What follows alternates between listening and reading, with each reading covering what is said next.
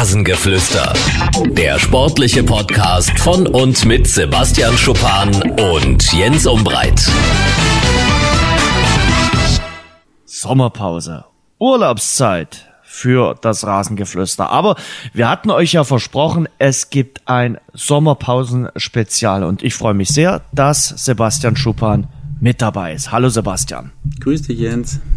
Sebastian, wir wollen uns heute mal ganz ausführlich dem Thema Ernährung äh, widmen. Also wir wollen heute mal nicht über Tore, Trainer, Abseitsfallen oder ähnliches sprechen, sondern uns um die Ernährung kümmern. Die spielt ja für den Fußballer eine ganz, ganz wichtige Rolle. Natürlich für uns alle spielt Ernährung eine wichtige Rolle. Kannst du mal kurz äh, zu dir sagen, wie wichtig das Thema Essen, Trinken in deinem täglichen Leben ist? Ja, sehr wichtig seit einem langen Zeitraum, muss ich ehrlich sagen. Also in Vorbereitung auf die Folge bin ich mal zurückgegangen, wann ich dann mhm. so angefangen habe, mich damit intensiver oder intensivst auseinanderzusetzen. Und es war in der Tat die Saison äh, mit Ralf Lose, die Zweitligasaison, die erste, da sind wir aufgestiegen. Ich glaube, es war die zweite, also 2012 muss es gewesen sein. Ähm, und da habe ich mir im Urlaub mal Gedanken gemacht. Meine Schwester war damals äh, die Person, die mich so ein bisschen inspiriert hat, hat mir gesagt, hier, ich gebe dir mal ein paar Bücher mit in Urlaub, wenn du Bock hast, lies, wenn nicht, dann hast du Pech. Und ähm, ich habe es gelesen und bei mir hat es eigentlich nicht Klick gemacht, aber ich habe mit dem Lesen schon gemerkt, okay, das klingt schlüssig, das kann was für dich sein und habe es eigentlich von dem Moment an, ähm, habe ich mich sehr, sehr damit beschäftigt und habe auch recht radikalen Schnitt gemacht in meinem Leben und habe auch relativ schnell äh, große Verbesserungen gemerkt. Gehen wir mal der Reihe nach, Sebastian.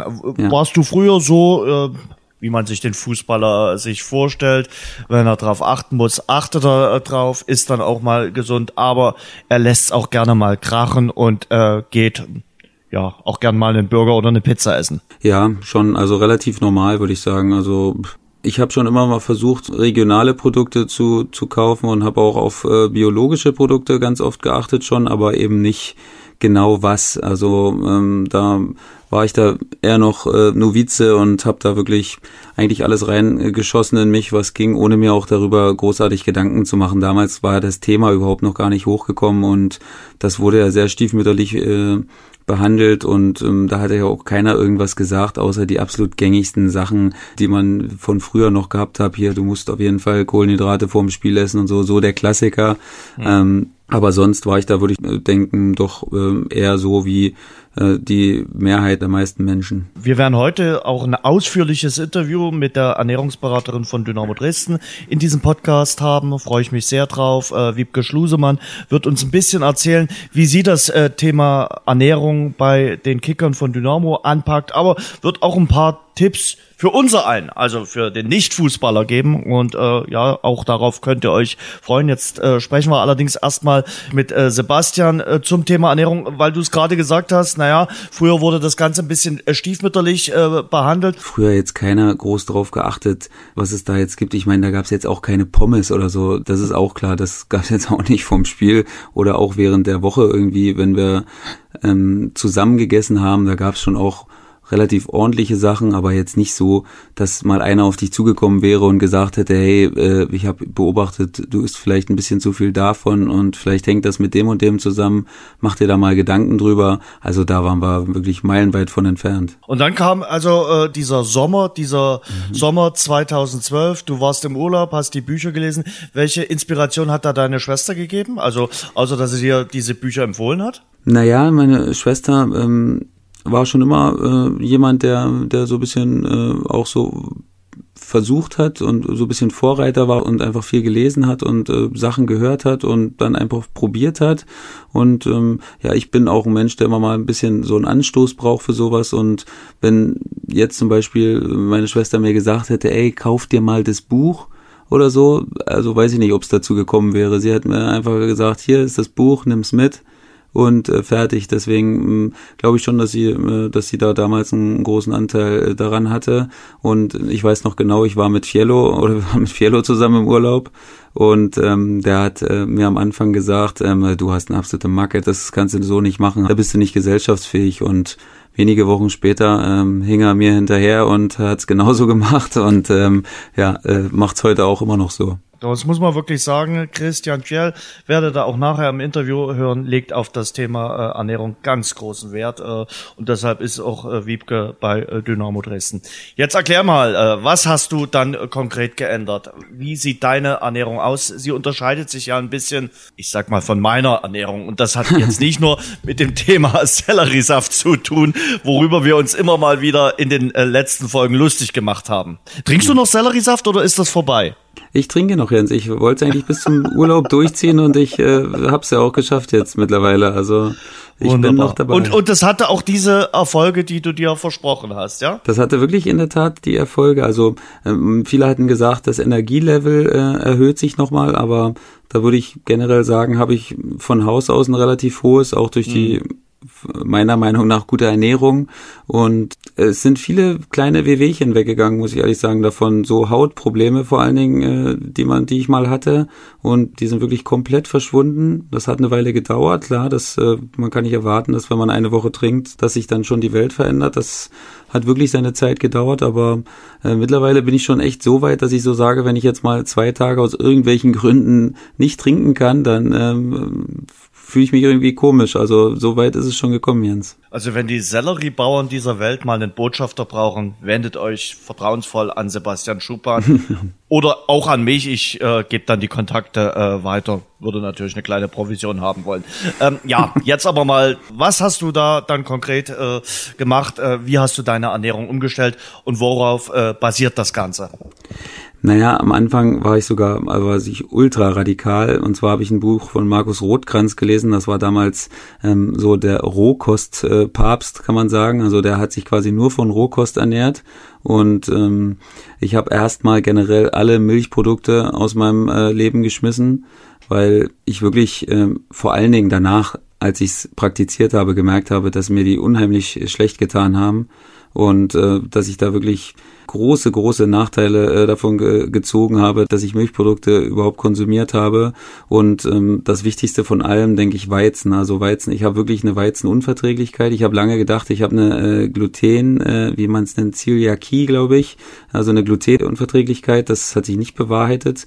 Und ähm, da hat sich es eher auf das Weizen äh, bezogen und das habe ich davor natürlich auch, wie wahrscheinlich, keine Ahnung, 90 Prozent aller Menschen äh, ohne Ende gegessen, also Brot.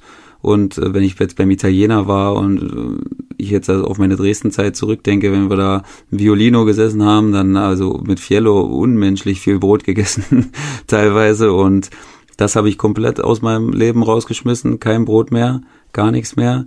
Und ähm, ja, am Anfang habe ich sogar äh, äh, rohköstlich gelebt. Also wirklich, ich habe, glaube ich, drei Monate oder vier Monate nur rohe Sachen gegessen. Ich habe früh Smoothies getrunken, grüne Smoothies, habe ähm, mittags nur äh, Salat gegessen und abends eigentlich auch nur Salat. Und ähm, komischerweise ging es mir in dieser Zeit wirklich mit Abstand am besten. Also wenn ich von früher bis jetzt denke, dann war das wirklich die Zeit, wo es mir wirklich am besten ging, weil ich habe einfach gemerkt, mein Körper hat nichts in die Verdauung investiert, so gut wie nichts. Also er konnte quasi ähm, sich 24 Stunden lang oder ja, die paar Minuten, die es dauert, einen Salat, äh, einen Salat zu verdauen, ähm, konnte sich quasi fast komplett auf die Baustellen in meinem Körper äh, konzentrieren. Und ich habe wirklich gemerkt, wie schnell. Ich bin fünf Uhr morgens aufgewacht und dachte, so, ich habe zwölf bis dreizehn Stunden geschlafen. Dabei habe ich vielleicht sechs, fünf oder sechs geschlafen und ich dachte, ich gehe jetzt raus und laufe fünfmal um Block, weil ich hatte so eine Energie, das war unfassbar und das war für mich so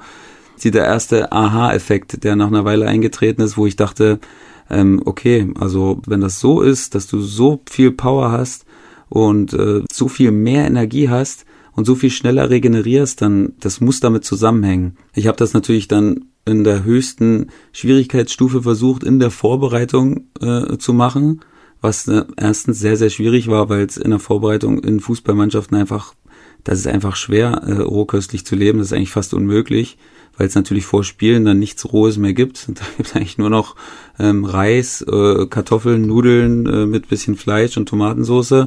Okay, da habe ich gesagt, alles klar, vor dem Spiel esse ich dann halt Reis und habe das, äh, hab das dann mit Reis gemacht und ja, Ralf Lose hat mich dann, ich weiß noch, irgendwann nach zwei Monaten oder so hat er mich reingeholt. Man hat es natürlich erstmals am Gewicht gemerkt, weil ich glaube, ich habe in diesem Sommer und ich dachte schon, dass ich eigentlich fit war. Ne? Ich hatte noch nie Probleme mit meinem Gewicht oder so bis dahin.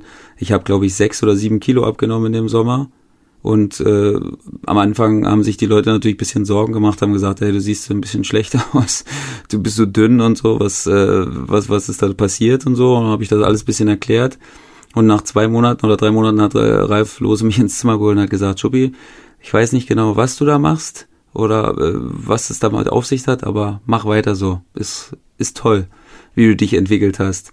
Und ähm, ja, das war dann eben so, ein, so eine Bestätigung nochmal für mich und äh, ja, so hat das eigentlich alles angefangen und seitdem ähm, habe ich es verfeinert und äh, spezialisiert und äh, neueste Trends äh, immer beobachtet und manchmal reingenommen, wenn sie mir gut getan haben, manchmal verworfen. Das ist ja sehr individuell, das, da werden wir auch nochmal zu sprechen kommen. Das ist, es gibt nicht die Regel, die für jeden gleich gilt, das ist verschieden. Da äh, gibt's gibt's verschiedene Herangehensweisen und deswegen ähm, ja. Sagt Wiebke auch, äh, sagt, äh, das muss jeder individuell für sich äh, handhaben. Mittlerweile ist es aber nicht mehr nur Rohkost. Also nee. Mhm. Da bist du auch nicht so richtig, man muss es leider ehrlicherweise sagen, du bist halt nicht so richtig gesellschaftsfähig damit, ne?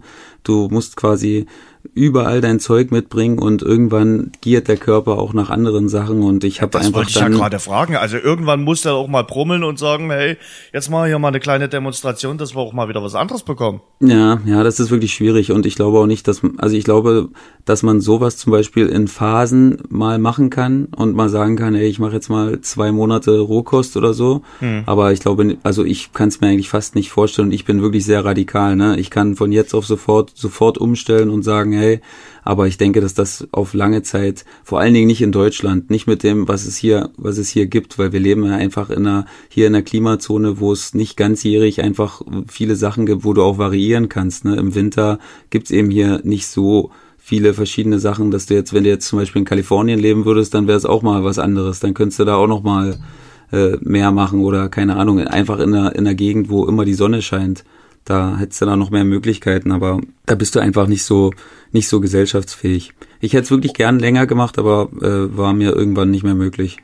Orientierst du dich auch an anderen Sportlern oder sind es nur die Autoren gewesen, von denen du jetzt gerade schon berichtet hast? Nee, damals habe ich mich äh, ehrlich gesagt nur daran orientiert, weil es eigentlich auch, es gab fast noch keinen, der es so gemacht hat. Also ich ja. weiß nicht, ob ich jetzt, äh, ob ich jetzt einer der ersten war, keine Ahnung, weiß ich nicht, ist auch nicht wichtig, aber ähm, es gab kaum jemanden, der überhaupt darüber gesprochen hat.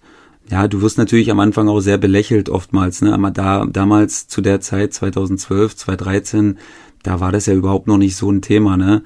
Da weiß ich noch genau, wie Fiello und ich oftmals zusammengesessen haben und äh, immer gesagt haben, ey, da waren wieder ein paar fiese Sprüche dabei und da mussten wir uns wieder was anhören und das und das. Aber wir waren total überzeugt davon und ähm, haben das dann, haben uns auch nicht beirren lassen, ähm, weil dann kommen natürlich die Klassiker zum Vorschein, hey, äh, du kannst doch nicht äh, das und das weglassen, du musst doch mal Fleisch essen ähm, und äh, das und das. Und Fiello hat eben, ich glaube, Fiello hat seitdem äh, fast gar kein Fleisch mehr gegessen. Also Fiello ist ganz radikal gewesen beim Fleisch zum Beispiel, hat aber Probleme bei anderen Sachen wie, wie Brot zum Beispiel und mir fiel es gar nicht schwer, auf Brot zu verzichten und ähm, ich hatte dann eher nur wieder mal das Bedürfnis, Fleisch zu essen und so hatte halt dann auch jeder so ein bisschen seine Laster.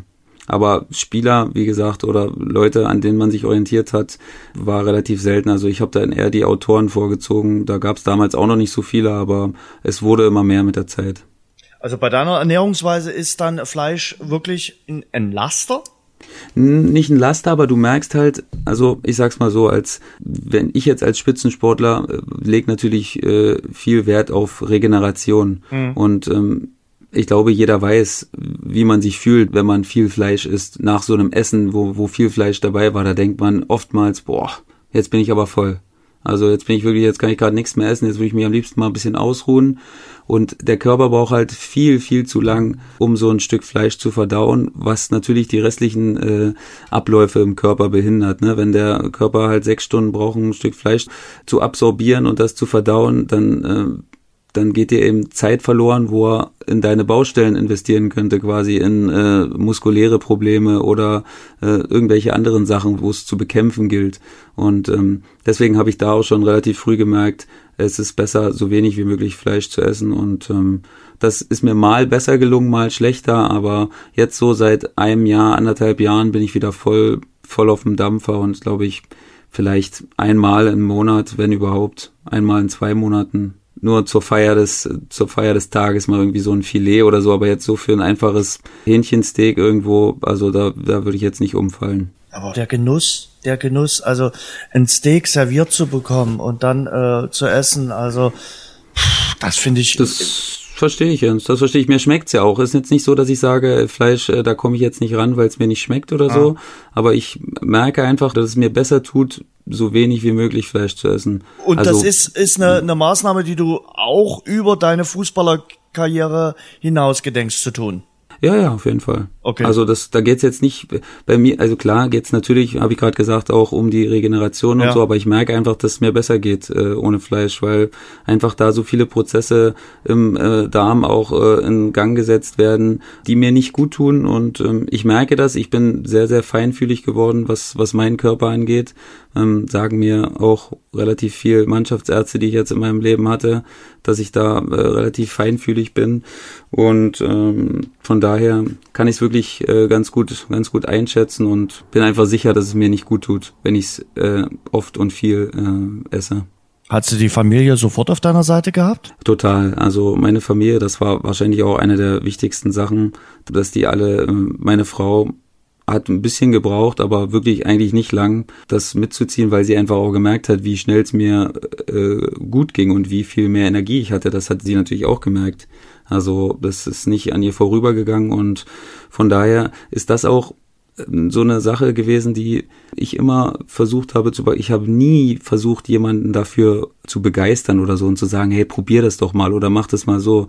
Die meisten Leute, die lang mit mir zusammen sind oder die in meinem Freundeskreis irgendwie sind, die sind von allein irgendwann auf mich zugekommen und haben gemerkt, ey, warum hast du den ganzen Tag? Ich würde, ich brauche immer mein Mittagsschläfchen und so. Warum brauchst du das denn nicht? Warum bist du denn so fit bis abends? Wie, wie, wie machst du das denn? Und so ist eigentlich, so habe ich eigentlich die meisten Leute ähm, bekehrt, möchte ich nicht sagen, aber äh, unbewussterweise bekehrt, sagen wir mal so. Also die, die Familie war sofort äh, auf deiner Seite. Sofort. Ich glaube, das ist ja auch ganz wichtig, dass man ja. äh, da äh, wirklich Leute hat, äh, die auch drumherum äh, sind und die das Ganze akzeptieren und äh, dann äh, mitmachen. Ähm, weil du vorhin gesagt hast, naja, ihr hattet auch so immer ein bisschen äh, spezielle äh, Ernährung am Anfang äh, mit dabei in irgendwelchen Dosen. Ist das jetzt immer noch so der Fall oder sagst du, nee, eigentlich, wenn du jetzt so äh, dich ernährst, ist äh, eigentlich alles verfügbar und du musst jetzt keine speziellen Tupperdosen mehr mitbringen? Na, jetzt mittlerweile ist, ist es schon so, dass wirklich die Hotels, wo wir sind, eigentlich auf fast alles vorbereitet sind. Mhm. Also das hat sich wirklich stark verbessert, muss ich echt sagen. Ähm, klar, ich nehme mir meine Snacks und so und wenn ich jetzt auf der Fahrt, wenn wir jetzt lange Busfahrten haben, nehme ich, nehme ich mir Snacks mit. Klar, also das das geht auch nicht anders. Das möchte ich auch von keinem erwarten, dass er, dass er da für mich irgendwo hier vom Verein, dass er für mich irgendwo einkaufen geht und sagt hier, äh, was brauchst du da? Das gehe ich mir selbst holen. Das ist, da, da kenne ich mich aus. Da braucht auch keiner, keiner da für mich irgendwelche, irgendwelche extra Wege machen und das ist vollkommen in Ordnung und mittlerweile hier in Würzburg klappt das perfekt. Ich, äh, meine Frau macht ganz oft selbst äh, so Energy, Bar, Energy Bars hm. oder irgendwelche ähm, irgendwelche äh, Cookies, die äh, un ungebacken sind, äh, die man quasi roh macht und ähm, sowas halt äh, in der Richtung. Oder ich nehme Rohkost mit einfach, viel, so eine volle volle Tupperdose mit mit Gemüse einfach und äh, Humus oder so. Also sowas sowas nehme ich auch oft ganz ganz viel mit. Dann gehen wir es äh, mal so ein bisschen durch, damit man mal so ein Gefühl äh, bekommt. Äh, so, ein, so ein Schupan-Frühstück? Naja, also da bin ich ganz viel auf Bowls. Das ist ja mittlerweile jetzt ja. auch zu vielen durchgedrungen, dass Bowls eigentlich nicht schlecht sind. Hab ganz, ganz lang Acai-Bowls gegessen. Also Acai ist äh, eine Beere aus Brasilien, die höchsten Stoffe von Antioxidantien in sich tragen. Also das habe ich wirklich, ich, ich möchte sagen, zwei, drei Jahre habe ich fast fast jeden Tag Acai Bowls gegessen. Mittlerweile war es dann irgendwann so, dass ich das normale menschliche Gegebenheit, dass es irgendwann ein bisschen über hatte und ähm, bin jetzt übergegangen auf so äh, Joghurt Bowls, also mit Kokosjoghurt oder Mandeljoghurt und äh, mache dann äh, gefrorene Früchte mit rein und mache dann mein Granola drüber, was ich mir selbst mache, ganz oft und ähm, mache dann esse dann so eine Art Joghurt Bowl, Mango, Beere, alles Mögliche. Mittag? Mittag ganz oft Gemüse mit, mhm. mit Reis, mit Kartoffeln, mit äh, ich bin nicht so ein Typ, ehrlich gesagt, der so Fleischersatzprodukte äh, kauft. Mag ich nicht so, so jetzt so, so ein Tofu-Schnitzel oder so. Das, da geht mir keiner ab, wenn ich, wenn ich das mache. Erstens schmeckt das sowieso relativ selten so, wie man sich das vorstellt. Und da bin ich jetzt nicht so ein großer Fan von. Ich esse dann halt so, wenn ich Pasta esse, esse ich halt Pasta einfach mit scharfer Tomatensauce oder so oder mit einem Salat dazu. Da brauche ich jetzt kein Fleisch. Generell sage ich, wenn ich jetzt Fleisch, ich esse auch nur wieder mal Fisch. Das kaufen wir uns aber nie selbst. Also wenn, dann esse ich auswärts mal irgendwo was, aber zu Hause kaufen wir eigentlich äh, weder Fleisch noch Fisch. Wenn, dann eher mal Fisch, aber in unserem Kühlschrank gibt's eigentlich nichts, gibt's keine Wurst, gibt's nichts dergleichen ist. Und wenn dann Fisch, welchen Fisch? Lachs oder Thunfisch, aber wirklich, wirklich sehr, sehr selten. Okay. Und abends ist äh, dann äh, nochmal Salat angesagt? Naja, nee, Abendsalat nicht so gut. Ähm, bekommt mir auch nicht so gut, Abendsalat zu essen. Äh, mag ich ehrlich gesagt äh, mit der Zeit jetzt nicht mehr so gern, aber auch entweder äh, gibt's mal äh, so eine, eine Brotzeit auch ein bisschen einfach so mit glutenfreiem, glutenfreiem Brot esse ich öfter mal oder einfach auch. Also das äh, Brot ist dann erlaubt, also es ist dann ja mag, mag ich nicht mag ich nicht so oft machen, aber hin und wieder mal, wenn ich mhm. so Verlangen habe nach brotartigem, dann esse ich glutenfreies Brot. Da ist jetzt auch nichts sonderlich Gutes drin, aber das ist jetzt auch nicht so fürchterlich schlecht. Also das ist so eine Art, wenn ich einfach mal Verlangen habe, dann esse ich das einfach mal so. Aber sonst auch Jens äh, Gemüse, äh, Gemüsepfannen, Ofengemüse ganz oft auch, also mit äh, Kartoffeln und Auberginen und allem drum und dran. Also es ist wichtig, äh, die Vielfalt zu bewahren auf jeden Fall, um, um da nicht in irgendwelche Mangelerscheinungen auch zu treten. Man muss immer wieder andere Sachen machen. Wie tankst du äh, die Speicher auf äh, nach einem äh, Fußballspiel? Nach 90 Minuten, wo du den Platz hoch und runter äh, gerannt bist, wo du den Stürmer der gegnerischen Mannschaft bearbeitet hast, nicht nur verbal, sondern eben auch äh, physisch. Äh, wie tankst du da die Speicher auf? Meistens Reis. Ganz oft nach dem Spiel kriegen wir sowieso oft Essen. Und ähm, da gibt's dann meistens, also ähm, in den Mannschaften, wo ich war, wurde das dann natürlich irgendwann auf mich auch ein bisschen abgestimmt und, und da gab's dann immer, weil ich ja keine Nudeln aus Weizen esse und auch ungern aus äh, Dinkel, obwohl das natürlich okay ist, aber ich habe einfach gemerkt, dass Reis mir besser tut vor und nach dem Spiel, weil es relativ leicht verdaulich ist und ähm, mir eigentlich so meine nötige Energie gibt, von daher meistens Reis. Und in der Halbzeitpause hat's ja auch mal anklingen lassen, dass es da äh, was Spezielles ja. für dich gibt. Ja, also da habe ich mittlerweile echt umgestellt. Früher, ganz oft äh, war ja der Klassiker immer Bananen äh, essen oder so in der, in der Halbzeit oder diese ähm, fürchterlichen Gels, die immer so angepriesen werden, äh, wo man das auch sieht, wo man sich da so ein Chemiezeug äh, reinpresst. Das, ähm, ja, da bin ich wirklich kein so großer Fan von. Und ähm, ich halte mit äh, Datteln, weil die echten Top-Energieträger sind ähm, wo man schnelle Energie kriegt und auch gute Energie und äh, Kokoswasser statt normalem Wasser. Also eigentlich in der Halbzeit erwischt man mich immer mit einem mit einem Kokoswasser und und paar Datteln. Hast du den Eindruck, dass das äh, Thema Ernährung äh, anders als bei dir in Eurozeit, von der du jetzt schon so ein bisschen erzählt hast, also 2012 jetzt an Bedeutung zugenommen hat? Äh, Gerade wenn du auch so die Berichte liest, ich sag mal äh, Serge Gnabry, Mario Götze und äh, andere Spieler, Fußballspieler, auch wenn du einen der besten Footballer aller Zeiten siehst, Tom Brady, der sich intensiv mit dem äh, Thema Ernährung äh, befasst, der da auch ganz großen Wert drauf legt, dass das wirklich auch angekommen ist beim Sportler, dass äh, Ernährung zum jeweiligen Erfolg beiträgt? Ja, na klar. Ich meine, wir reden ja hier über Hochleistungssport, ne? Und da äh, reden wir natürlich nicht, dass Ernährung jetzt davon 50 Prozent ausmacht. Aber wenn du eben einen Vorteil hast und 10 Prozent rauskitzeln kannst oder mhm. 15 Prozent irgendwo, dann hast du ja schon mal einen Wettbewerbsvorteil anderen gegenüber quasi. Klar, andere Leute, Dirk Nowitzki hat, macht das zum Beispiel auch, ja. weiß nicht, ob das so durchgedrungen ist, jetzt aber nicht der mehr. macht das ex, ja jetzt nicht mehr, jetzt hat er 15 Pfund zugenommen, weil er nur Eis gegessen hat. Herrlich. Gesagt, jeden Tag. Großartig. Das finde ich auch großartig. Ja, aber der hat zum Beispiel auch gemacht und ich meine, das kam nicht von ungefähr, ne, dass der Kerl bis äh, bis über 40 Jahre gespielt hat oder Tom Brady, da lese ich gerade auch das Buch. Sehr interessant, Riesenwälzer. Der hat natürlich nochmal speziellere Sachen und ähm, Avocado-Eis. Avocado-Eis zum Beispiel, ja, da bin ich aber auch nicht so ein, so ein Riesenfan von, muss ich ehrlich sagen ähm, vom Avocado-Eis, aber der trinkt zum Beispiel auch unfassbar viel. Tom Brady, ne, der sagt, äh, der gibt zum Beispiel so eine Faustformel, Körpergewicht durch 30 ähm, ist so das, was du, was du ungefähr mindestens trinken musst und er trinkt zwischen viereinhalb und sechseinhalb Liter am Tag. Es ist, er sagt quasi, es ist unmöglich, ihn ohne Wasserflasche anzutreffen. Das ist schon auch hart. Also ich meine, vor dem Spiel trinke ich auch, würde ich denken, so zwei bis drei Liter Flüssigkeit, einfach nur Wasser. Aber so am normalen Tag äh, fällt mir das schon auch schwer, so viel zu trinken. Also das ist schon, da weiß ich jetzt auch nicht so richtig. Da, da bin ich noch unentschlossen, ob, ob ich das ein bisschen mit einfließen lasse in meinen, in meinen Plan oder nicht. Da bin ich auch noch nicht fertig mit dem Buch. Da muss ich mir noch die, die letzten Hintergrundinfos holen.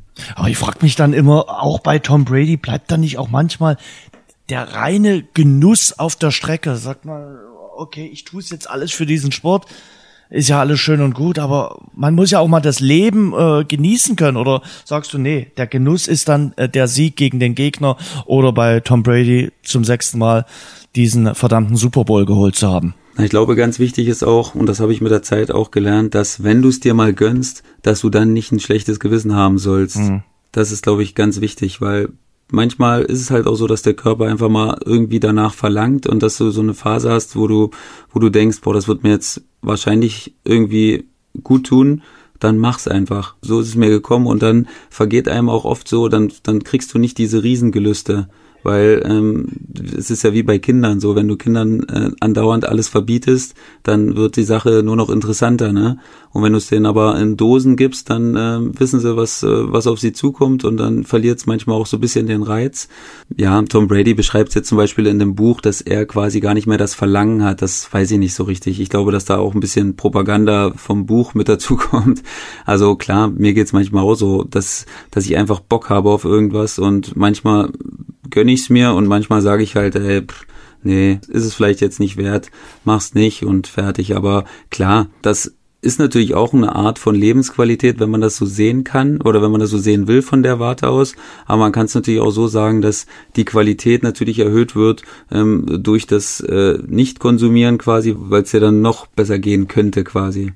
Entschuldige, aber das Nutella-Glas wird bei mir nie den Reiz verlieren. Also da kann passieren, was will. wo sündigst du denn mal? Äh, wo gönnst du dir mal was? Was ist das dann? Naja, ich habe ja auch, worüber wir noch gar nicht gesprochen haben, ich habe ja auch Zucker weitestgehend verbannt aus meinem täglichen Leben. Also keine also, Süßigkeiten? Ja, Süßigkeiten schon, aber halt mit so bisschen Ersatzstoffen, also kein Zucker, sondern eher Agavendicksaft oder oder äh, Ahornsirup so bisschen, also eher eher sowas. Also ich sündige, ich mache mir mein Eis selbst oftmals oder kaufe. Mittlerweile gibt's natürlich jetzt schon super Sachen. Es gibt Eis ohne Zucker, es gibt ganz ganz viele Sachen, die auch wirklich gut schmecken. Also klar, das Problem ist oftmals ähm, und da sehe ich dich förmlich schon grinsen, dass Überhaupt du sagst, wie soll, wie soll sowas, wie soll sowas schmecken? Ähm, das Problem ist, dass wenn du halt immer Zucker zu dir nimmst, dann weißt du das gar nicht zu schätzen. Dann fühlt sich das für dich natürlich überhaupt nicht süß an und du denkst, oh, das schmeckt mir jetzt nicht so, weil das ist gar nicht so süß. Aber wenn du mal zwei Wochen Zucker komplett weglässt, dann fühlen sich Sachen süß an, wo du davor noch nicht mal gedacht hast, dass das überhaupt was mit süß zu tun hat. Und ähm, so ist natürlich, kann man auch selten Menschen mit sowas begeistern, weil die eben, das kann der Körper noch gar nicht verarbeiten in dem Moment, äh, dass das irgendwie auch mal lecker sein kann. Und deswegen hm, verstehe ich schon oftmals, dass wenn Leute mal sowas probieren, dass die dann sagen, äh, also habe ich mir jetzt irgendwie ein bisschen geiler vorgestellt. Aber das würde erst äh, mit der Zeit kommen, wenn man versucht, äh, das nachhaltig einzubauen wenn wir mal auf einen Roadtrip gehen, äh, das äh, mhm. notiere ich mir jetzt ja gerade noch, nehmen wir beide bitte unterschiedliche Köche mit. Äh, das äh, steht jetzt schon äh, fest. Äh, aber sag ganz ehrlich, jetzt im Urlaub, äh, was ist da wirklich der Genuss, wo du sagst, heute lass es mal krachen, heute mal fünf Grad sein lassen, heute ist äh, echt mal richtiger Genuss angesagt. Also ich bin ganz ehrlich, Jens, wir, ich habe ja gesagt, wir fliegen in den Orient und äh, wir haben schon reserviert bei diesem äh, Menschen mit dem Salz. Ähm, da werde ich wirklich mal ein Stück Fleisch essen. Also bei dem äh, Salt Bee Menschen zu diesem Nusret Restaurant, da werde ich auf jeden Fall mal. Wir waren schon einmal in Abu Dhabi damals und ähm, war wirklich sensationell. Du bist im Ribery-Restaurant? Ja, genau. Ja, okay. Wirst du dann auch so speziell salzen wie Ribery? Es, es sieht etwas äh, eigenartig aus, sagen wir mal so. Ja gut, der Ribery hat ja das äh, Blattgoldsteak da. Das ist ja, ich meine klar, du jeder weiß, ein, ein richtig richtig gutes Stück Fleisch äh, kostet kostet paar ja. Euro.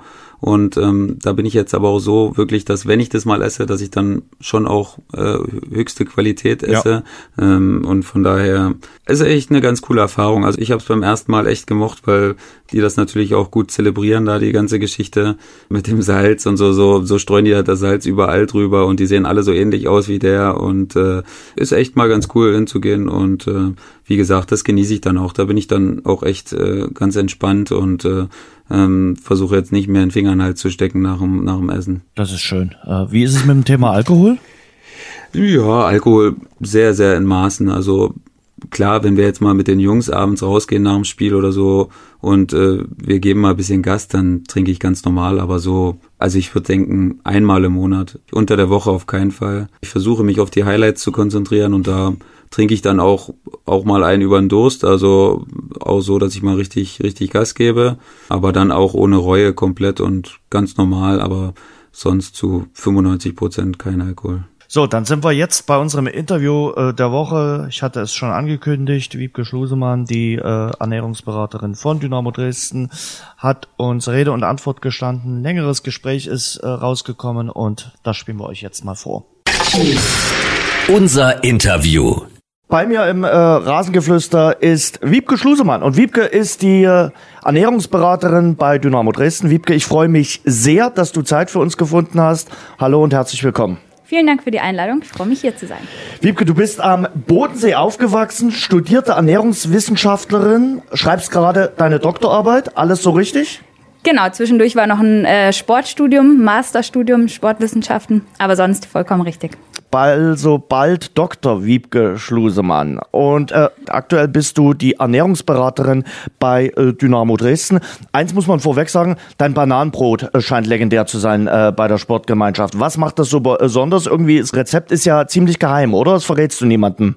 Ähm, niemanden nicht, das stimmt so nicht. Also einige der Spieler backen das auch schon nach, ähm, was mich natürlich sehr freut, wenn ich die auch dazu motivieren kann, selber was ähm, in der Küche zu machen. Was ist besonders, ist eigentlich relativ simpel. Wichtig ist immer, dass man gut reife Bananen hat, die sind besonders süß. So, ich glaube, das ist die Grundlage. Man hat so den Eindruck, Ernährung wird im Fußball immer wichtiger. Also früher hat man sich dann auch mal gerne nach einem gewonnenen Spiel ein großes Bier und eine Haxen reingepfiffen. Jetzt achten die Spieler drauf. Aber man hat auch den Eindruck, der Verein achtet auch drauf, was der Spieler, also das wichtigste Kapital des Vereins dann zu sich nimmt, vor und nach dem Spiel. Ja, ich glaube auch. Also ich glaube einfach, dass die Ansprüche beziehungsweise ähm, die Intensität der Spiele vielleicht auch einfach intensiver wird. Dann ähm, je nachdem, wo die Mannschaft gerade spielt, die Häufigkeit der Spiele und dass man einfach die optimale Leistung da besser, also mittlerweile erkannt hat, dass man die rausholen kann, wenn man an der Ernährung auf jeden Fall noch ein bisschen schraubt oder optimiert. Da kann man auf jeden Fall dann noch mal ein paar Prozent rausholen. Beim Champions League Verein ist das mittlerweile Usus, äh, beim Erstligisten möglicherweise auch, aber beim Zweitligisten ist es schon äh, ja ein Privileg, was sich da ein Verein leistet, oder? Genau, also auch in den Erstligavereinen hört man jetzt nicht unbedingt aus jedem Verein selbstverständlich, dass da ähm, festangestellter Ernährungsberater vor Ort ist. Ähm, Im Zweitligaverein gibt's bestimmt vereinzelt auch, ähm, aber sicher nicht äh, die Regel. Ist das ein neues Berufsbild, was da entsteht im Fußballbusiness? Ich denke ja. Also ähm, bisher, was ich mitbekommen habe, haben das häufig Mannschaftsärzte mit abgedeckt oder Physios. Und dadurch, dass es jetzt einfach äh, ein größeres Thema wird und ähm, intensiver bespielt wird, das Thema, denke ich, ist dadurch dann dieser ähm, isolierte Berufszweig auf jeden Fall entstanden. Ihr arbeitet ja sehr, sehr eng auch mit den Ärzten äh, und den Physios äh, zusammen. Wie muss ich mir deinen Tagesalltag vorstellen? Also aktuell ist mein, fängt mein Tag um 7 Uhr an. Dann gehe ich entweder, wenn noch was fehlt im Kühlschrank, gehe ich noch einkaufen. Ansonsten ähm, fange ich dann an, das Frühstück vorzubereiten hier vor Ort. Genau, mit allem drum und dran. Obst schnibbeln, Müsli bereitstellen, Porridge kochen, all solche Sachen. Und ähm, wenn dann die Jungs frühstücken sind, kümmere ich mich so um administrative Sachen, also die Absprachen mit den ähm, Hotels auswärts, mit den Caterern in den Auswärtsstadien, solche ähm, Dinge. Wenn die Jungs dann fertig sind mit Frühstücken, ähm, ist aber bis zum Training noch bisschen Zeit, dann kommen einzelne Spieler auch mal auf mich zu und dann besprechen wir individuell ähm, Probleme oder Fragen oder wenn gerade irgendwelche Trends wieder mal ähm, aufkommen, bespreche ich die mit den Jungs und dann wird Frühstück abgeräumt. Ja, und dann geht es an den Schreibtisch, was alles so noch zu erledigen ist. Wie ist das hier bei Dynamo Dresden? Äh, Christian Fjell legt auf Ernährung großen Wert, der Chefcoach von Dynamo, der junge Chefcoach von Dynamo. Genau, definitiv. Also ähm, das merkt man auch an seiner eigenen Ernährung, dass er da viel Wert drauf legt und ähm, ja, und ich glaube, er hat die Hoffnung, dass die Spieler sich da auf jeden Fall einiges von annehmen. Wie ist der Austausch äh, mit den äh, Spielern? Machst du da als erstes mal eine Inspektion durch den Kühlschrank und sagst, wir lassen die Nuss-Nougat-Creme jetzt mal außen vor, auch äh, die Softgetränke, äh, vielleicht äh, tun wir mal ein bisschen rationieren. Oder sind die Spieler schon von Natur aus einsichtig? Das ist sehr, sehr verschieden. Also wirklich, es gibt ähm, Spieler, die sagen, vor allem letzte Saison hatten wir das mit einem, einem älteren Spieler, der hat gesagt, ganz ehrlich, bei mir ist jetzt auch nichts mehr zu holen. Ich werde jetzt hier nichts mehr ändern, was vollkommen in Ordnung ist. Es muss dann am Ende auch jeder für sich selber entscheiden. Andererseits ist Fußball ein äh, Mannschaftssport und ähm, deswegen finde ich es gut, wenn jeder so ein bisschen versucht, äh, sich damit zu beschäftigen auf jeden Fall merkt man die Unterschiede zwischen verschiedenen Spielern. Und die einen, da ist gar nicht mehr viel zu optimieren. Ich hab, äh, bin die Mannschaft durchgegangen äh, mit Ernährungsprotokollen, immer in so kleineren Gruppen. Also bei den einen Spielern ging das Auswertungsgespräch schnell, habe ich gesagt, super weiter so, vielleicht hier noch ein paar Tipps gegeben, weil die auch gesagt haben, hey, ich hätte gerne noch ein paar neue Rezepte oder so. Und bei den anderen musste man erstmal anfangen, okay, ihr müsst häufiger essen. Also müssen ist immer das falsche Wort. ihr solltet häufiger essen essen, solltet vielleicht das, die ein oder andere Lebensmittelgruppe ein bisschen seltener essen und die andere häufiger. Und es bleibt dadurch auch spannend, dadurch, dass es sehr verschieden ist. Inspizierst du den Kühlschrank der Spieler? Nee, das nicht. Also ich bin nicht bei den Spielern zu Hause. Ähm, hat bisher auch noch keiner angefragt, ob ich mal den Kühlschrank ähm, durchforsten kann. Vielleicht neues äh, Feld. Vielleicht haben da bald mal welche Lust drauf. Ja. Gibt's für den Fußballer Logos? Verbote sind ja immer so ein, genau. so ein hartes Thema ja. oder so eine große Bahnschranke. Genau, also von meiner Seite aus, wenn es nach mir ginge, gibt es bestimmt so ein, zwei Sachen, wo ich sage, muss nicht sein als Sportler. Zum Beispiel? Ähm, also ein Punkt ist sicher Alkohol, finde okay. ich, muss nicht sein. Also ähm, auch kein Siegerbierchen? Gibt es auch alkoholfrei. Das ist aber meine ganz spezielle ja. Ähm, Einschätzung, Alkohol ähm, verschlechtert einfach die Regeneration. Ähm, weiß nicht, ob man sich das leisten kann, wenn man jede Woche quasi einen Wettkampf hat. Es gibt andere Sportarten, da hat man längere Pausen zwischen den Wettkämpfen. Als Fußballer muss man jede Woche wieder parat stehen. Das muss dann jeder für sich selber einschätzen. Ansonsten gibt es eigentlich von mir aus keine Verbote. Ich bin der Meinung, ähm, dass man alles essen darf, aber in Maßen und dass einfach das Verhältnis stimmen muss so ein Vorbild für die Ernährungsberater oder für so eine Ikone. Aktuell scheint ja die Ernährungsberaterin vom FC Liverpool zu sein, der Mannschaft von Jürgen Klopp. Der hat gesagt, das ist unser Top-Transfer äh, gewesen. Mona Nemmer war vorher beim FC Bayern und hat dort sich ihr eigenes Reich äh, aufgebaut. Kannst du ganz kurz beschreiben, für die, die sich Mona Nemmer vielleicht ein bisschen näher auch anschauen wollen, es gibt ein äh, YouTube-Video von der ZDF-Sportreportage, werden wir auch verlinken, ähm, ist wirklich eine schöne Geschichte, zehn Minuten lang und da lernt man die Frau ein bisschen äh, kennen, auch ihr Reich und du kennst sie ja auch gut. Genau, also ich durfte sie kennenlernen, als ich in einer anderen Funktion noch äh, beim FC Bayern war, ähm, als Leistungsdiagnostikerin, habe sie aber dort vor Ort kennengelernt, weil auch an so einem großen ähm, Diagnostik Tag muss für die Ernährung gesorgt werden, muss geplant werden, was die Jungs vor, vor der Diagnostik essen, was sie danach essen. Gut kennen, ja, ich habe sie kennengelernt. Ähm, mein Eindruck ist, dass sie eine sehr sympathische, offene Frau ist. Ich denke, das kommt auch in dieser Reportage ganz gut rüber. Ähm, sie hat den Vorteil, dass sie auch Köchin ist. Ich glaube, da hat man einfach nochmal einen anderen Bezug gerade zu Lebensmittel, zu Lebensmittelverarbeitung was ich jetzt nicht habe. Sie hat ähm, Ernährungswissenschaften studiert und ist Köchin. Beides als Kombination ist sicher eine super Sache.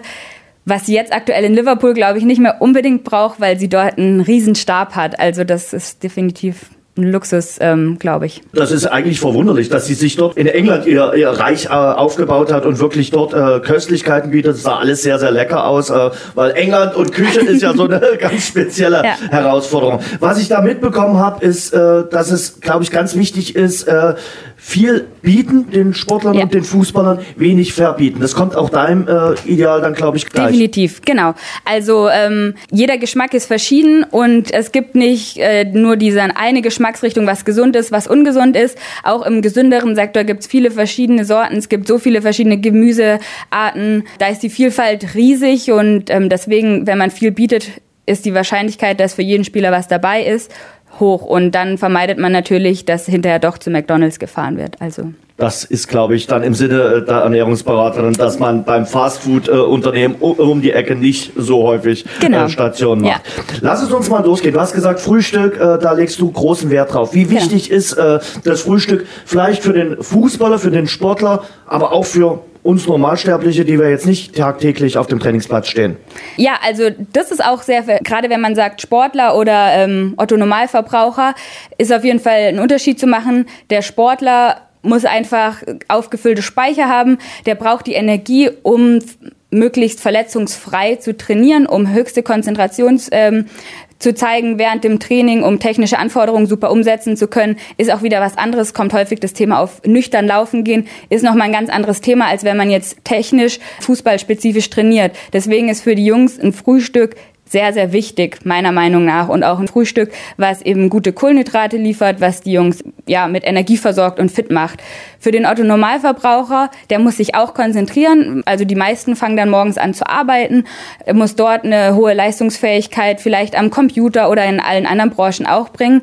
Allerdings, wenn man morgens das Gefühl hat, man kann nichts essen, einem wird dann schlecht, äh, man muss sich das reinzwängen, ist es bestimmt der falsche Weg. Also da sollte man als Otto Normalverbraucher doch ein bisschen auf sein Hungergefühl hören und sonst sich was mitnehmen und sagen, ich mache um 10 Uhr eine kleine Frühstückspause, arbeite dann schon mal eine Stunde und esse dann was. Weil es gibt ja Nationen, äh, die auch bei uns um die Ecke liegen, die essen äh, zum Frühstück ein Croissant und trinken dazu ein Tässchen Kaffee. Und das scheint auch zu funktionieren. Scheint auch zu funktionieren, definitiv. Ähm, jeden Morgen ein Croissant und ein Kaffee. Also gegen Kaffee an sich spricht jetzt erstmal nichts. Auch da, äh, die Menge macht das Gift.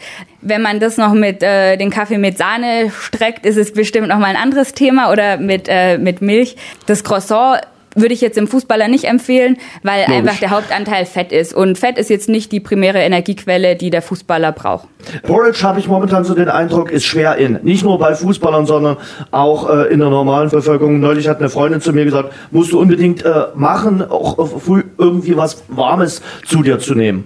Genau, das kommt ein bisschen aus der traditionell chinesischen Medizin. Mhm. Auch das ist eine Geschmackssache. Ich finde es angenehm, morgens was Warmes zu frühstücken die Konsistenz ist sicher Geschmackssache. Da gibt's die einen, die sagen, oh nee, diesen äh, Schleim esse ich nicht. Hier ist es, äh, habe ich gemerkt, da ist es extrem umgeschlagen. Am Anfang habe ich Porridge hingestellt, da gab's ein, zwei, die das gegessen haben. Mittlerweile ist da fast ein Kampf ausgebrochen, auch im Trainerteam, weil die ja eher später dann was frühstücken gehen. Deswegen, ähm, ja, ist hoch im Kurs gerade. Und ich habe mir sagen lassen, es gibt jeden Morgen irgendwie auch einen speziellen äh, Saft äh, von dir äh, frisch gepresst. Äh, welche Säfte sind da ganz speziell, besonders im Trend? Also was nicht im Trend ist bei den meisten ist, wenn ich grüne Smoothies bereitstelle, was häufig an der Optik liegt, weil die ähm, gar nicht unbedingt äh, schlechter schmecken. Grüne Sellerie und so ein Spaß, oder? Ähm, habe ich nicht drin, weil da ist es dann wieder, glaube ich, zu speziell, um es für eine ganze für die ganze Mannschaft hinzustellen. Nicht, das soll nicht heißen, dass es schlecht ist, Selleriesaft zu trinken. Aber ich versuche schon so alle irgendwie mitzunehmen. Wo ich so ein bisschen drauf achte, gerade an Regenerationstagen, dass ich Sachen einbaue, äh, die hohen, einen hohen Anteil an Antioxidantien haben, Sauerkirschsaft, blaue Beeren, solche Sachen. Genau, das wird aber auch gut Da getrunken. lass uns gleich mal drauf äh, kommen. Ja. Da habe ich so ein bisschen äh, den Eindruck, wir sind momentan so auch ein Trend mit den Antioxidantien. Ähm, ja, das ist einfach es kommt ja immer ein bisschen drauf an, wo wird äh, gerade Geld reingesteckt, wo wird die For der Forschungsschwerpunkt gelegt. Mhm. In dem Bereich wird gerade sehr viel ähm, geforscht, einfach durch die steigenden, ich glaube auch durch die steigenden Krankheitszahlen, die einfach dadurch kommen, durch unsere Überflussgesellschaft und ähm, schlechte Ernährungsweisen. Und man versucht jetzt so ein bisschen durch diese Antioxidantien diese Krankheiten quasi zu heilen, in Anführungsstrichen. Ich finde es immer besser, man arbeitet präventiv. Ähm, aber deswegen wird da viel geforscht und ähm, werden auch gute Ergebnisse erzielt. Ich war letztens bei einem Vortrag, da ging es darum, Schmerzmittel durch Gemüse, durch Kräuter ähm, zu ersetzen, gezielt durch Antioxidantien.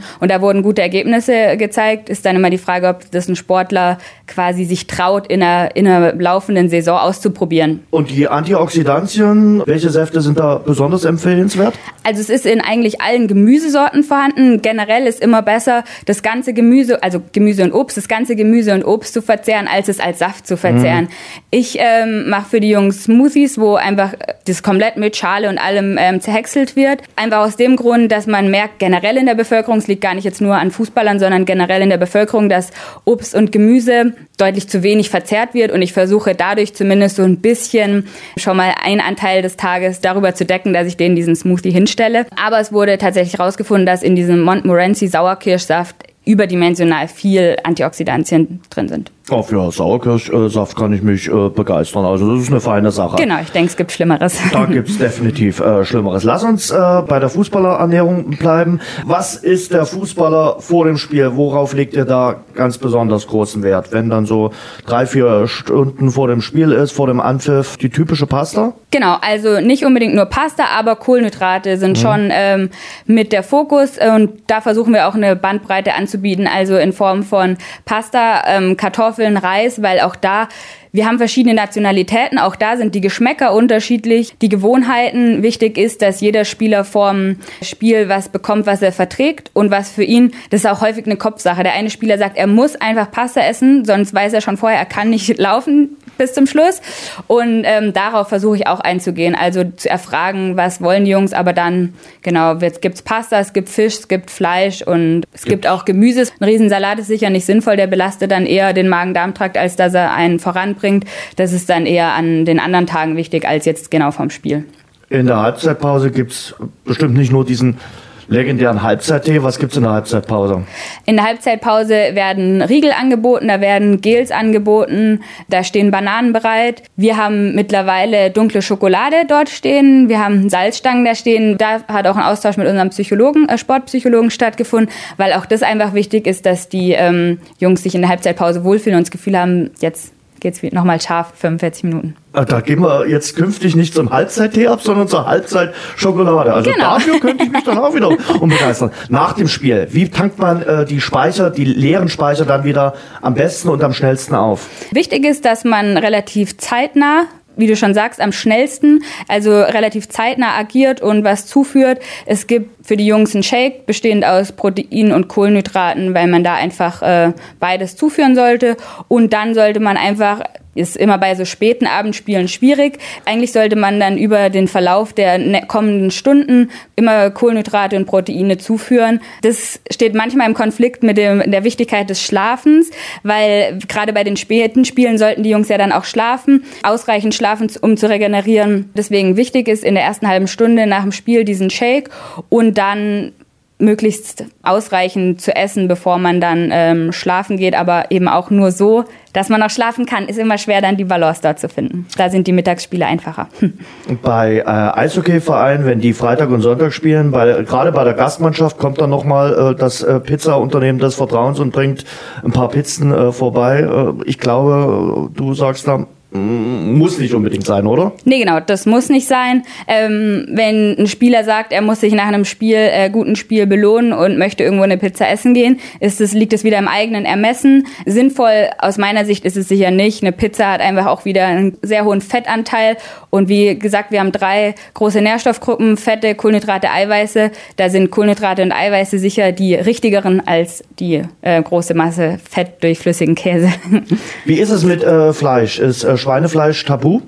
Ähm, hier ist Schweinefleisch tabu, einfach auch aufgrund der Tatsache, dass wir ähm, Spieler haben, die aus religiösen Gründen kein Schweinefleisch essen und ich hier nicht Gefahr laufen will, dass einer ähm, vielleicht das Schildchen mal nicht liest oder das umgekippt ist und dann das Fleisch isst.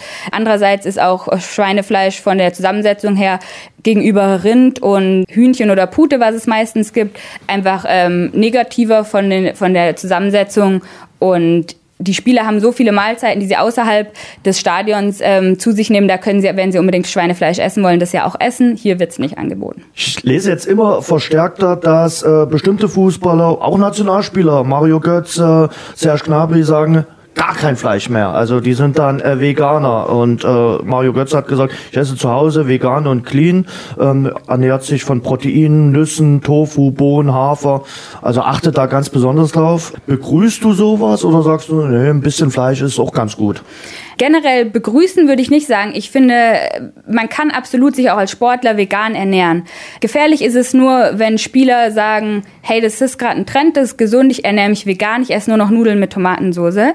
Ist auch vegan, also wenn man jetzt Hartweizen-Kriesnudeln äh, isst und keine Eiernudeln mit Tomatensoße, ist vegan, aber es deckt sicher nicht alle Nährstoffe, die ein Sportler braucht. Wenn jemand sagt, ich möchte mich vegan ernähren, ich beschäftige mich damit und ähm, schaffe es alle, meine nötigen Nährstoffe zuzuführen, führen, finde ich super. Also definitiv würde ich das unterstützen und da stehe ich auch gerne helfend zur Seite, wenn jemand sagt, er braucht da einen Plan, er braucht Rezepte, dann unterstütze ich das gerne. Das ist dann so ein Weg, dass man sagt, okay, man, man äh, macht dann vielleicht nur noch äh, zwei, drei Tage in der Woche Fleisch, um so, so ein bisschen rauszukommen, oder? Das versuche ich generell den Spielern mitzugeben, weil, also das merke ich auch in ähm, generell der Bevölkerung, nicht nur jetzt bei den Fußballern, aber vielleicht auch extrem bei den Fußballern.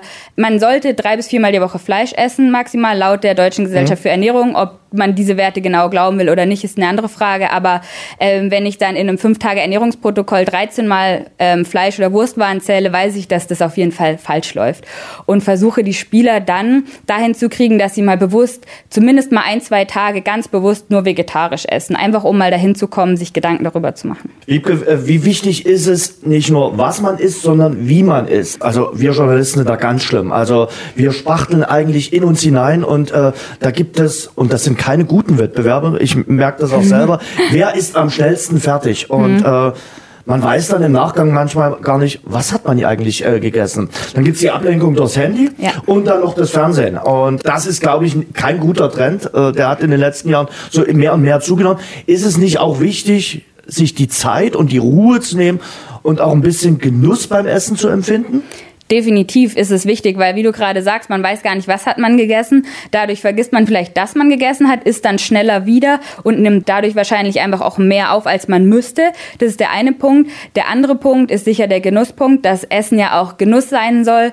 Deswegen macht es Sinn, sich da mehr Zeit zu nehmen. Und der dritte Punkt ist, die Verdauung fängt im Mund an. Wir haben im Mund ganz wichtige Enzyme, die das ähm, Essen vorverdauen. Wenn unser Essen komplett unverdaut in den Magen kommt, kann das sicher zu Magen-Darm-Beschwerden, zu Schwierigkeiten Krankheiten führen. Deswegen macht es ganzheitlich Sinn, ähm, sich Zeit zu nehmen und bewusst zu essen. Ich merke das an mir selber auch. Also äh, typisches Beispiel ist das Montag- oder das Freitagabendspiel. Dann kommt man nach Hause, dann arbeitet man noch und wenn Dynamo gewonnen hat, belohnt man sich auch noch und die Rittersporttafel, die ist dann schnell auch äh, gegessen. Also das merke ich da immer wieder. Also gibt es da irgendwie ein Mittel, wo du sagst, ja, vielleicht ein Stück und dann Schluss, aber ja, wie gesagt, da ist ja auch eine, eine gewisse Sucht dahinter. Eventuell hilft es, wenn man sich vielleicht so ein Rippchen abbricht, äh, neben den Laptop legt und wenn man dann mehr möchte, man aufstehen muss, um sich woanders das zu holen. Einfach, dass man bewusst diesen Schritt geht. Ich laufe jetzt in die Küche und hole mir noch mal was, dann weiß ich zumindest, ich habe mir noch mal was geholt. Aber man hat schon so den Eindruck, dass die äh, Deutschen Deutschen ja ein bisschen mehr Wert legen auf ihre Ernährung. Auch wenn man es so ja im, im Supermarkt nicht immer den Eindruck hat, weil wir sind äh, eine Nation, wo Lebensmittel relativ günstig sind, äh, billig sind. Und das ist nicht immer äh, sehr gut. Aber äh, die Biowaren äh, nimmt zu, hat längst noch nicht den äh, Trend wie in anderen Ländern. Wenn man dort in den Supermarkt kommt, werden Lebensmittel, muss man ganz ehrlich sagen, anders aufbereitet. Aber entdeckst du den Trend, dass wir ein bisschen bewusster damit anfangen beim Einkaufen? Ja, ich glaube, dass es aktuell so ist, dass es zwei Extreme gibt und mhm. so das zwischendrin vielleicht eher ein bisschen fehlt. Also es gibt die, die ganz extrem sagen, nee, also ich habe vielleicht jetzt da eine Doku gesehen, ich esse jetzt vegan, die sich dann komplett äh, von 0 auf 100 vegan ernähren, sich komplett äh, drehen, was ihr Einkaufsverhalten angeht und dann gibt's die, die weiterhin sagen, ist mir egal, äh, Bio ist mir zu teuer, gesund einkaufen ist mir zu teuer, ich kaufe das, was günstig im Supermarkt gibt. Ich glaube, ähm, es das Ziel muss sein, dass es so in der Gesamtbevölkerung so ein gesundes Maß gibt. Und ja, in den ähm, Supermärkten gibt es mittlerweile die Möglichkeit, auch günstiger Bio zu kaufen. Häufig ist auch so ein Argument, ich kann mir kein gutes Fleisch leisten. Da sage ich immer, stimmt meiner Meinung nach nicht, weil wenn ich mir nur ein, zwei, dreimal die Woche Fleisch kaufe, gutes Fleisch, komme ich vom Geld her sicher aufs Gleiche raus, wie wenn ich mir jeden Tag zweimal Fleisch und Wurst, aber zum Discounterpreis kaufe und esse. Also da ist, glaube ich, noch Luft nach oben, aber das Angebot ist zumindest da, die Möglichkeit ist da.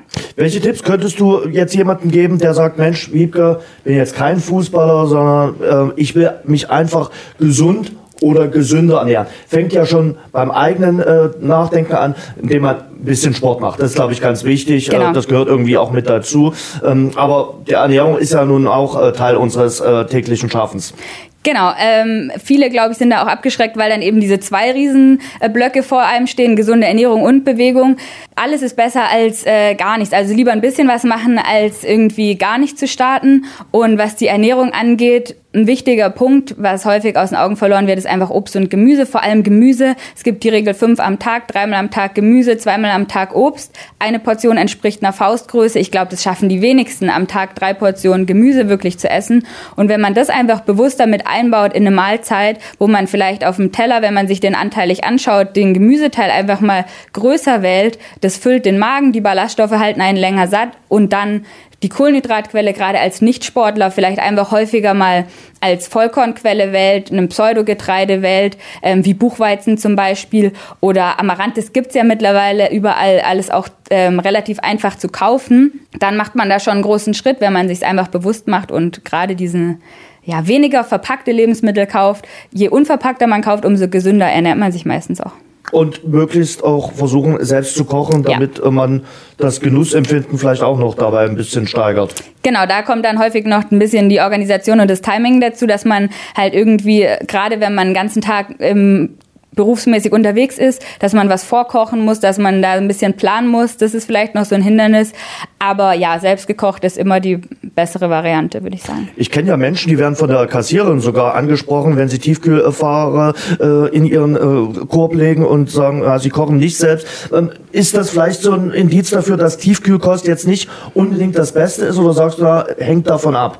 Hängt auf jeden Fall davon ab. Ähm, wenn jemand sagt, ich lebe alleine, wenn ich mir hier einen Brokkolikopf kaufe, schmeiße ich den jede Woche irgendwie weg, weil bis ich den mal aufgegessen habe oder annähernd geschafft habe, ist der braun. Dann ist es sicher sinnvoll, sich das äh, tiefgekühlte Gemüse zu kaufen, was man einfach portionieren kann, was schnell zubereitet ist, da auch darauf achten, dass da halt keine Zusatzstoffe drin sind, sondern wirklich das reine Gemüse. Da muss man unterscheiden zwischen den gesunden Tiefkühlsachen und der Fertigpizza auf jeden Fall, wo man dann vielleicht nochmal extra Käse drauf hat.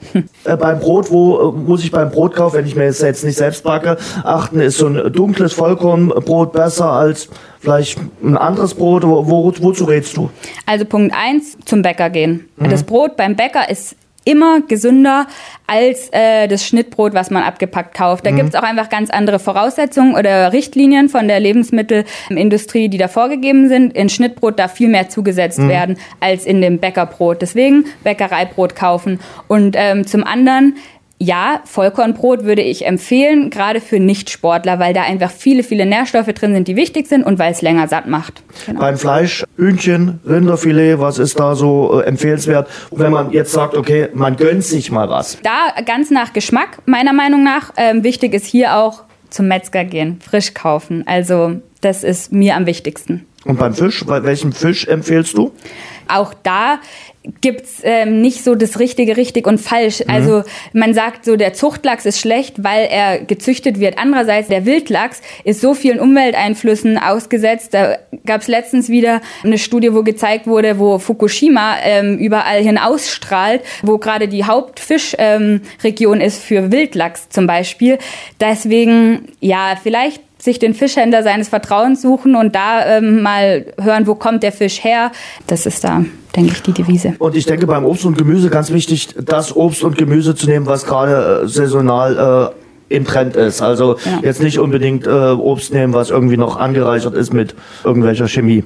Genau, und es ist auch einfach das, was gerade Saison hat und mhm. was regional ist, hat den kürzesten Transportweg, ja. hat dadurch die beste ähm, Nährstoffvielfalt, die beste Konzentration an Nährstoffen. Ähm, Obst und Gemüse, was tausende Kilometer ähm, über den Atlantik geflogen wird und nachreift, ist sicher weniger ähm, sinnvoll als das, was vor Ort geboten wird. Und ich meine, wir haben in Deutschland so eine Vielfalt, da kann sich, glaube ich, keiner beklagen. Es gibt so ein paar Mythen und äh, die würde ich äh, mit dir noch ganz gerne durchsprechen. Ähm, ich habe mir jetzt elf Mythen, klar beim Fußball elf, äh, rausgesucht. Gib uns äh, mal eine kurze Einschätzung dazu und begründe das Ganze. Nach 18 Uhr essen macht dick. Es stimmt nicht. Unser Körper ähm, hat keine Uhr, wo genau, wo er merkt, okay, jetzt ist 18 Uhr, ab jetzt verbrenne ich alle Kalorien nur noch zur Hälfte und deswegen setze ich mehr an. Das nicht. Wichtig ist im Grunde die Bilanz über den gesamten Tag. Wenn ich mehr aufnehme, als ich verbrauche, nehme ich zu. Nehme ich weniger auf, als ich verbrauche, nehme ich ab. Nehme ich gleich viel auf, wie ich verbrauche, bleibt mein Gewicht gleich.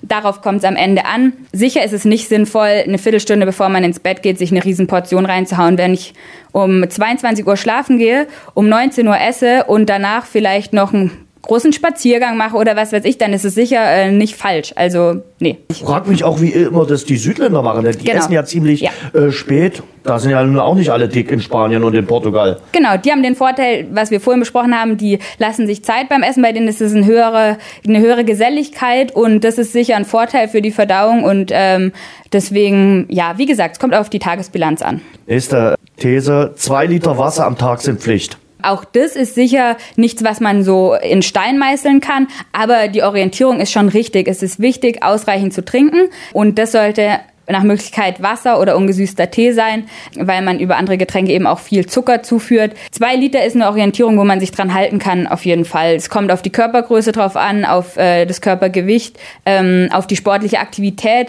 wie viel schwitzt ein Mensch, aber zwei Liter ist auf jeden Fall nicht falsch, wenn man sich daran orientiert. Und im Sommer kann es natürlich auch noch ein halber Liter mehr sein. Definitiv, ja. Da muss man auch selber mal ein bisschen reflektiert sein. Schwitze ich viel, dann mhm. sollte ich auf jeden Fall mehr trinken. Kohlenhydrate machen dick. Nein, das kann ich auf jeden Fall sagen, weil sonst hätten wir viele, viele sehr dicke Sportler. Kohlenhydrate müssen ein bisschen clever eingesetzt werden, sage ich mal. Also Kohlenhydrate sind einfach gerade für Sportler die Hauptenergiequelle und da macht es Sinn. Für jemand, der gar keinen Sport macht, ist es sicher sinnvoll, die Kohlenhydratzufuhr ein bisschen zu reduzieren gegenüber Gemüse, gegenüber Proteinen, gesunde Fettsäuren. Aber am Ende kommt es auch da auf das Gesamtverhältnis an, dass es ausgewogen ist. Schokolade ist prinzipiell ungesund. Auch nein. da kommt sicher auf den ähm, Zuckergehalt drauf an, also äh, auf den Kakaogehalt. Je höher der Kakaogehalt, umso niedriger der ähm, Zuckergehalt. Je höher der Kakaogehalt, umso höher der Fettgehalt meistens. Aber bei den ganz dunklen Schokoladen isst man meistens auch nicht so viel davon. Also eine Bitterschokolade ist möglich. Und genau. die liegt dann auch in der Kabine aus genau. in der Halbzeitpause? Ja. Okay. Genau. Ein Glas Rotwein täglich schützt das Herz. Es äh, gibt bestimmt Wissenschaftler, die da schon mal eine Studie zu gemacht haben, die die so ähm, gedreht haben, dass es für sie sinnvoll ist. Vertraue keiner Studie, die man nicht selber gefälscht hat. Aber ich würde das so auf keinen Fall rausgeben, weil Alkohol ist einfach eine Droge, ist eine legale Droge. Und äh, ich glaube, man hat ein gesünderes Herz, wenn man keinen Rotwein trinkt, als wenn man Rotwein trinkt. Bier auf Wein, das lass sein. Oh, ich trinke kein Bier. Ich glaube, dabei geht es vor allem äh, um die Kopfschmerzproblematik und nicht um die Gesundheit. Ich glaube, bei Bier und Wein brauchen wir nicht über gesund äh, diskutieren. Hm, zum Rotwein hast du ja gerade schon ein bisschen was gesagt. Genau. Milch stärkt die Knochen. Ähm, ja, da kommt es nicht auf die Milch drauf an, sondern auf die Inhaltsstoffe, auf ähm, das Kalzium vor allem, was in die Knochen eingebaut wird. Und ähm, deswegen kann man nicht sagen, es ist falsch. Also es geht einfach um die Nährstoffe da drin. Einmal täglich muss warm gegessen werden.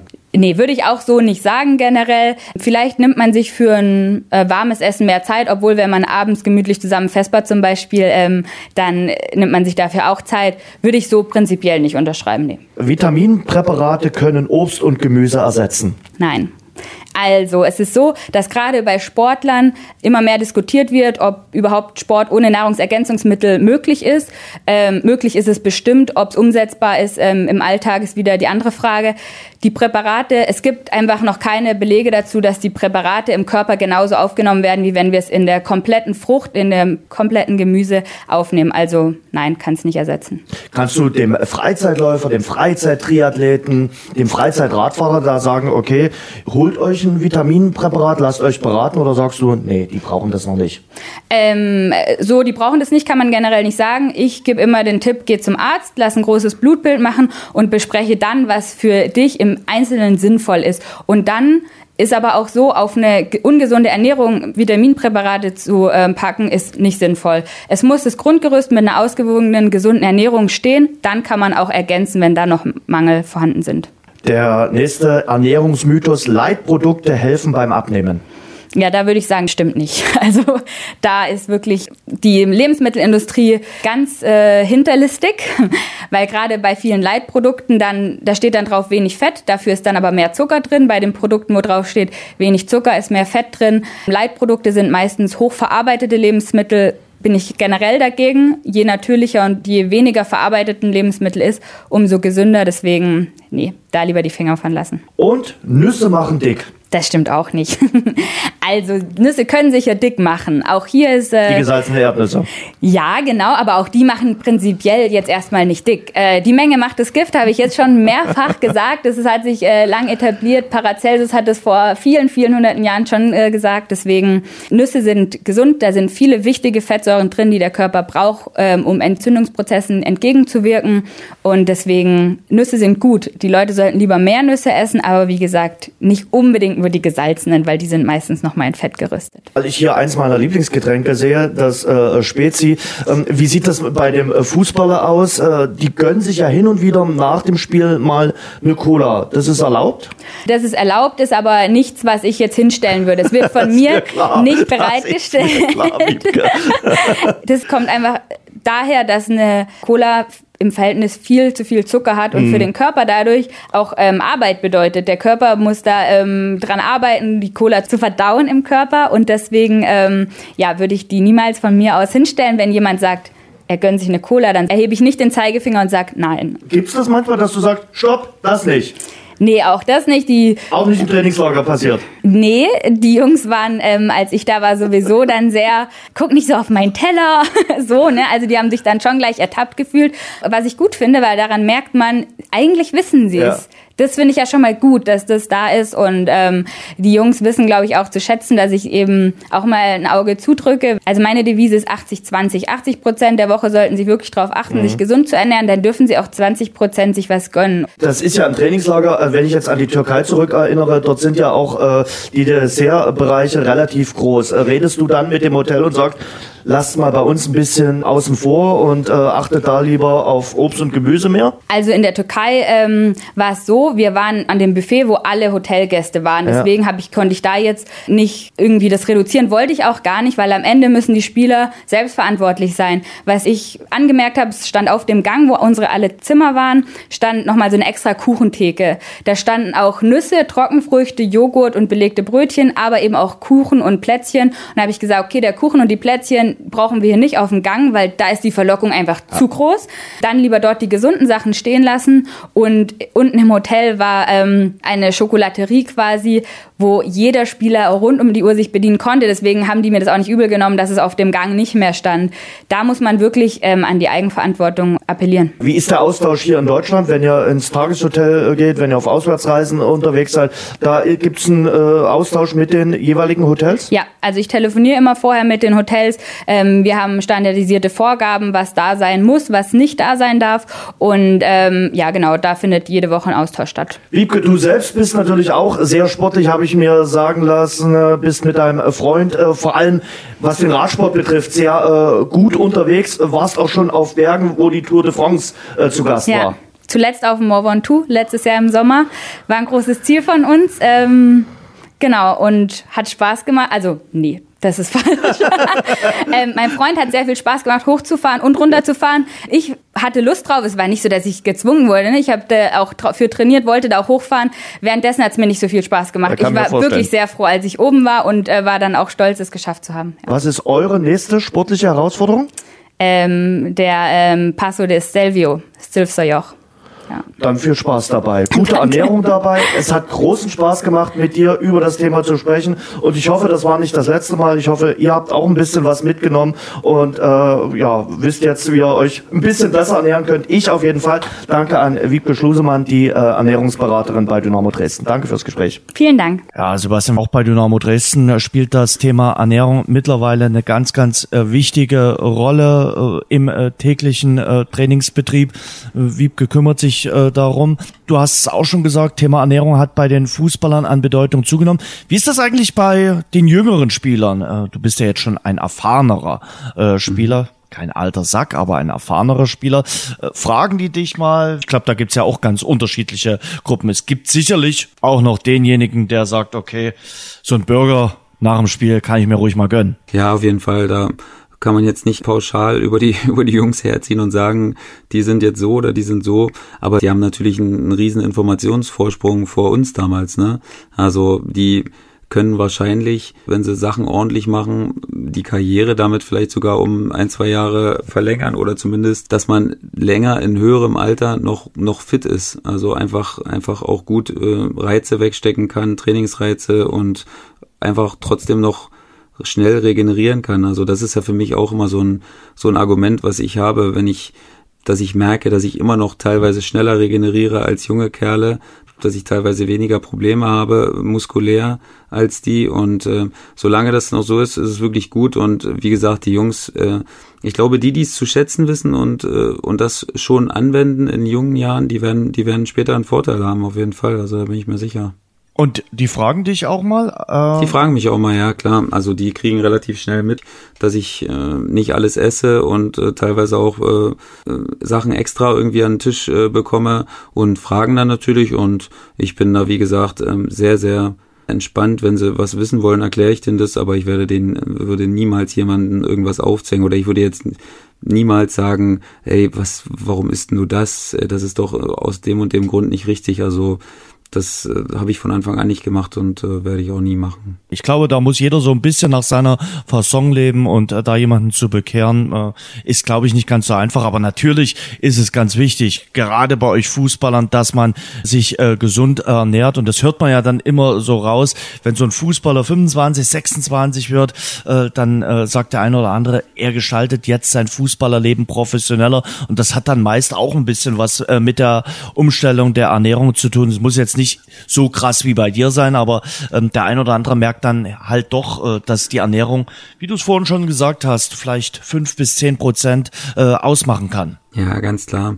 Wo es wirklich am, am verrücktesten oder am krassesten ist, ist halt bei Milchprodukten. Ne? Also das ist wirklich, wenn Leute da zu mir sagen, ey, ich habe die und die Probleme oder so, kann ich irgendwas machen, ist eigentlich mein erstes Argument, lass die Milchprodukte weg, weil die fördern einfach entzündliche Prozesse im Körper und die verschleimen alles.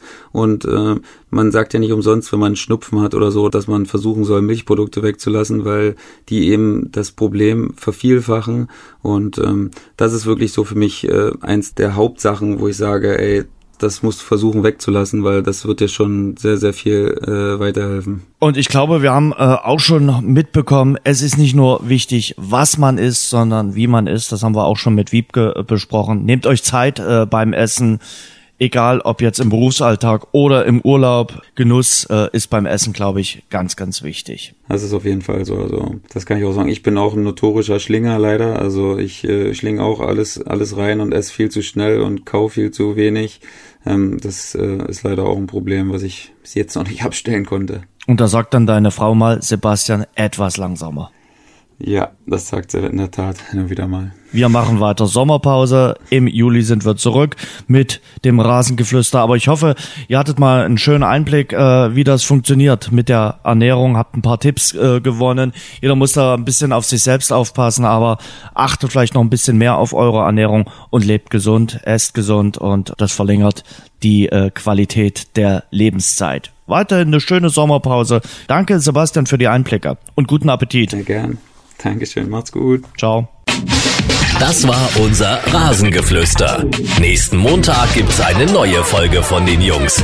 Abonniert und bewertet uns zum Beispiel bei iTunes oder bei Google Podcasts für Android.